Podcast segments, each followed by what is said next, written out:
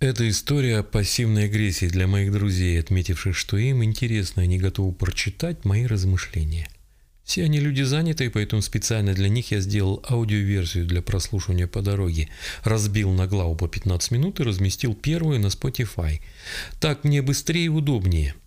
Если кто-то предпочитает другие стриминговые платформы, напишите название в комментариях, и я побыстрее займусь редистрибьюцией, чтобы вторую и последующие главы можно было слушать в вашем любимом плеере. Спасибо и приятного прослушивания. Пассивная агрессия. Часть первая. Предыстория. Пассивная агрессия описывается в популярных статьях большими, жирными, широкими мазками. Копирайтеры приписывают пассивной агрессии статус психологической патологии, под который попадает настолько широкий спектр социальных взаимодействий, что если попытаться использовать ее как свойство для классификации, любой человек гарантированно впадает в соблазн назвать пассивной агрессией абсолютно все, что вызывает негативные эмоции в обычном общении и походя подводить любое действие под определение пассивной агрессии окружающих или его синоним – токсичность. Не надо видеть в этом заблуждение или искать умысел журналистов и популяризаторов психологии. Это абсолютно естественная форма подачи материала авторами, старающимися удержать внимание и угодить как можно большему кругу читателей, которые вообще не планируют разбираться в хитросплетениях мотивов, тонкостях психологических реализаций. Для них важно быстро получить практическое решение эмоционально ощущаемой проблемы и затратить на это как можно меньше времени и усилий.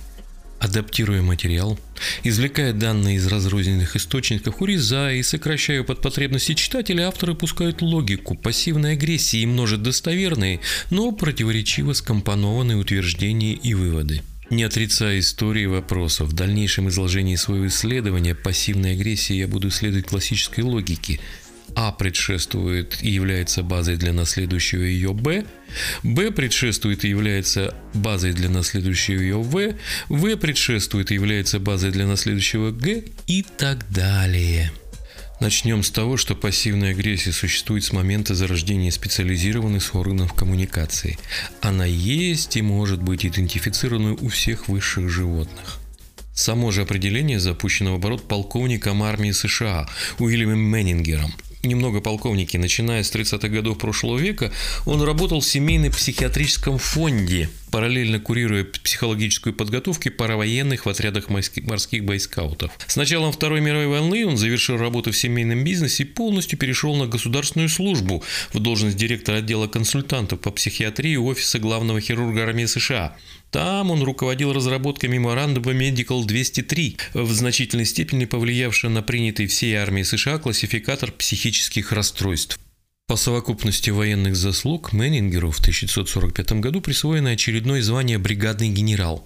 Невысокое, но почетное. В представлении было отмечено, что главная заслуга генерала в значительном уменьшении потерь личного состава по психологическим и психиатрическим причинам что бы это ни значило. Выйдя в отставку, Мейнингер возглавил комитет по реформированию государственных психиатрических лечебниц. Делал это он с таким размахом и задором, что в 1948 году попал на обложку журнала «Таймс» как лучший менеджер по продаже психиатрических услуг.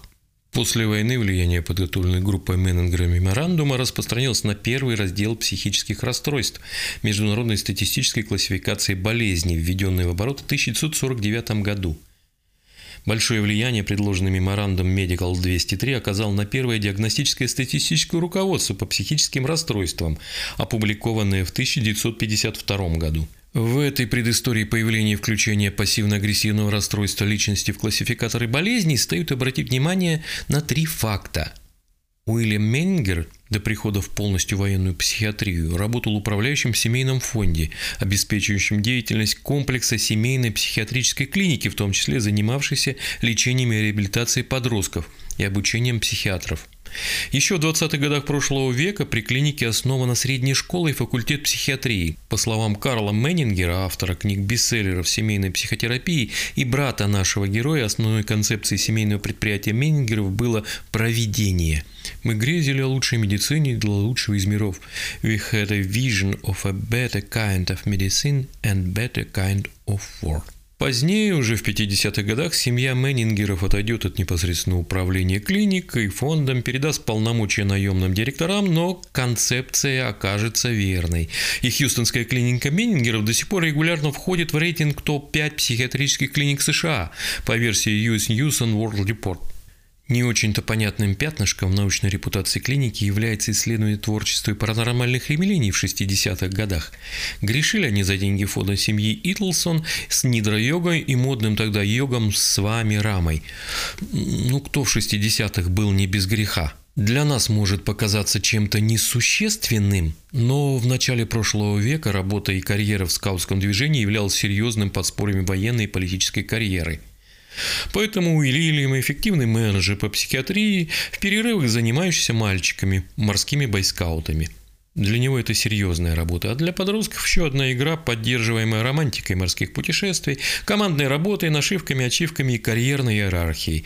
Это очень важно, так как первый принцип игры в скауту совпадает с первым принципом военной службы – беспрекословное подчинение приказу вышестоящего командира – Формируя иерархию отряда скаутов, Уильям не испытывал явного сопротивления.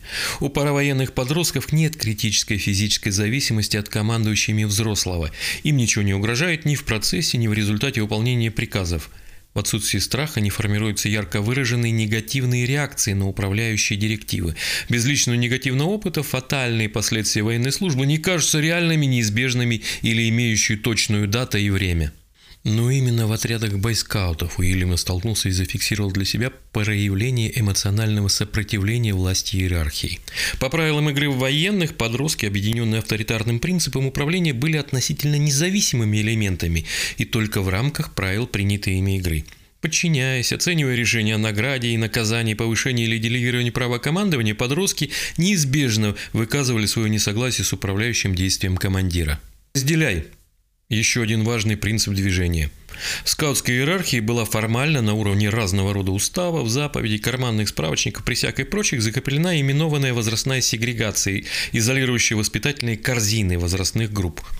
Скауты каждого возраста имели свои групповые наименования, чем-то напоминающие суффиксные возраста учеников в средних школах Японии или неформальные звания, префиксы, указывающие на выслугу лет служащих срочную службу в России. Придя в скауты маленьким ребенком, новобранец, даже если не проявлял особых навыков и талантов, становился для младших старшим и рос в иерархии только по выслуге лет. Недовольный подросток-скаут пытался сбалансировать вес командира публичным или частным призывом к справедливости – апелляции к солидарности товарищей по группе, отряду или арбитражу других взрослых. И что бы там ни говорили, основной из главных задач командира возрастной ячейки скаутов было постепенное подавление радиуса распространения критической информации, которая потенциально могла перехватить инициативу управления вверенным ему подразделения. Шаг за шагом ребенка отучали от вербальной коммуникации, переводили в режим молчания, высшей точкой которого должно было стать абсолютная безэмоциональность и информационное замыкание внутри ячейки ячейки, а ячейки в сообществе. Дети, как объекты воспитания, укладывались в эту канву идеально – с точки зрения исследования пассивной агрессии в скаутском движении есть очень и очень много интересного и требующего кропотливого, тонкого и ресурсозатратного разбора. Возможно, если у меня будет много времени и ресурсов, я когда-то вернусь к этой работе. Здесь же я завершу исследование теоретического базиса психиатрического диагноза пассивной агрессии двумя интересными и эффективными методами, имеющими непосредственное отношение к пассивной агрессии. Они известны практически всем, но на них никто не обращает внимания. И зря. Первый метод – замыкание агрессии через культурную апроприацию – Многие историки скаутского движения обращали внимание, что сухопутные скауты начала 20 века регулярно косплеили индейцев. Переодевались и раскрашивали лица, строили временные летние лагеря в виде традиционных поселений коренных жителей, перенимали манеры поведения, подсмотренные в кино и книгах. Для европейцев, познавших культуру и быт коренных народов Северной Америки из фантазийных книг и кривых переводов псевдоромантиков раннебуржуазного времени, это не кажется чем-то странным. В США же отношение государства и большинства населения населения к индейцам не было таким романтическим и трепетным, как в Европе. Их считали недоразвитыми дикарями, стоявшими в своем развитии ниже домашних животных. Достаточно полно такое отношение к индейцам раскрывает фраза из «Убийц цветочной луны» фильма Мартина Скорцезе, вышедшего в 2023 году. Это малоизвестная история об экономических и семейных отношениях коренных и некоренных жителей США в 20-30-х годах прошлого века – Один из множества отцов семейства, осознанно убивших своих жен индианок, говорит, проще сесть за убийство собаки, чем за убийство индейца. Переодевшись индейцами в начале прошлого века, скауты отделяли себя от мира взрослых.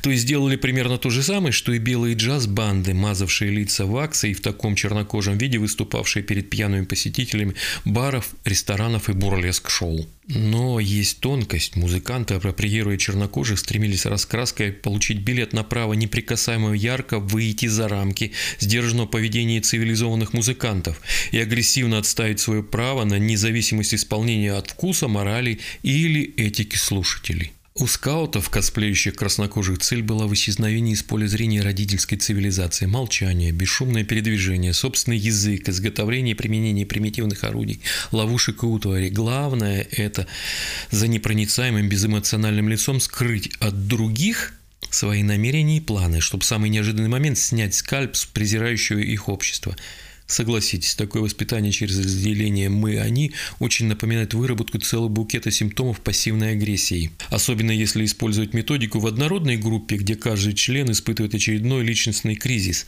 Не имея опыта межвозрастного общения и критически осмысления происходящего, наряженные изгоями подростки зеркалируют поведение друг друга и тем самым усиливают эффект замыкания эмоций и речи на себя. Второй метод – экономическое принуждение к агрессии. Каждый скаут, и мальчик, и девочка должны оплатить свое участие в отряде и коллективные затраты на организацию мероприятий. Это не единый членский взнос, а непосредственная оплата всего, что касается организации деятельности локальной группы движения. Фиксированные взрослые варьируются от 300 до 1500 долларов, то есть поступление от благотворителей и доноров, часть дохода от инвестированных свободных средств в недвижимость, акции и облигаций – Сводных финансовых отчетов по всей организации никто не публикует, поскольку как таковой единой организации скаутов нет. А есть концепция присоединения к хартии движения, предполагающая максимально возможную федерализацию локальных объединений, сохраняющих иерархию званий, соподчинений, но выступающих под разными специализациями, чем-то напоминающими рода войск. Поэтому ко всему, что касается экономики скаутского движения, можно смело добавлять наречие «предположительно». Особенно для стран, где скаутов куда больше, чем в США. С 20-х годов прошлого века существует мемный образ девочки-скаута, продающей печеньки. Это кажется чем-то несерьезным, но ровно до того момента, пока не видишь перед собой реальную пару маленьких пигалиц, уверенно и бескомпромиссно собирающих заказы, принимающих деньги или отдающих товар покупателю. Мальчики-скауты не так видны в продажах, но у них тоже есть своя торговая марка снеков, которые они продают вместе с прочим мерчем. Каждый год, всего три месяца, с февраля по апрель, девочки GSA, Ассоциации девочки скауты Америки, вступают в бой за огромный рынок печенек и последние несколько десятилетий выигрывают его с разгромным счетом. Единственная компания, которая хоть как-то противостоит этим малолеткам, работает 12 месяцев 24 на 7, это Арео. Мальчики-скауты Америки БСА продают снеков предположительно на 100 миллионов долларов. Девочки-скауты Америки на 800. По оценкам экономистов, это половина поступлений бюджета скаутов США. И BSA, и GSA проводят работу над собственными торговыми марками, вводят на рынок новые продукты, снимает с продажи не показавшие необходимой эффективности, и этим ничем не отличаются от сражающихся с ним пищевых корпораций. Все смеются, но можно написать целую историю о 51 сорте печений, снятых с рынка, адаптации новых сортов политическим, социальной и гендерной повестки, едва не случившимся во время Второй мировой войны крахе скаутского движения, причиной которого стали ограничения на продажу ингредиентов для выпечки печенья.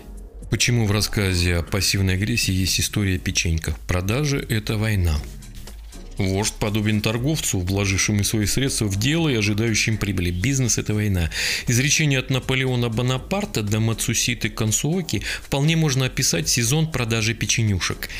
Для этого надо заглянуть в маленькую, примитивно иллюстрированную брошюру «Как девочки-скауты продавать печенье». И поверьте мне, это произведение ничем не хуже искусства войны Сунзы, а может быть даже лучше, потому что понятнее его советы можно интерпретировать практически для любой отрасли, в которой надо за короткий срок поставить под ружье несколько миллионов исполнителей. Успокойся, не обращай внимания на неудачи, не зли однокашников, сделай так, чтобы выглядеть старше. Не нарушай границы, еще десятки простых и эффективных формул эмоционального зацикливания на достижении цели, отвечающие интересам корпорации скаутов. Я сам очень хочу провести тесты уровня агрессивности во время и после сбора печенек, чтобы подтвердить или опровергнуть гипотезы о росте пассивной агрессии участвующих в акции скаутов. Это предыстория Уильяма Меннингера, до войны видевшего, но не придавшего значения тому, что он классифицирует позже как пассивную агрессию и характеризует как психическое расстройство. В следующий раз я расскажу, почему на существовавшие сотни тысяч лет поведения был наклеен ярлык «агрессия», какая классификация существует внутри этого понятия и как можно построить работу, именно работу со вспышками экспансии пассивной агрессии своих противников или у себя.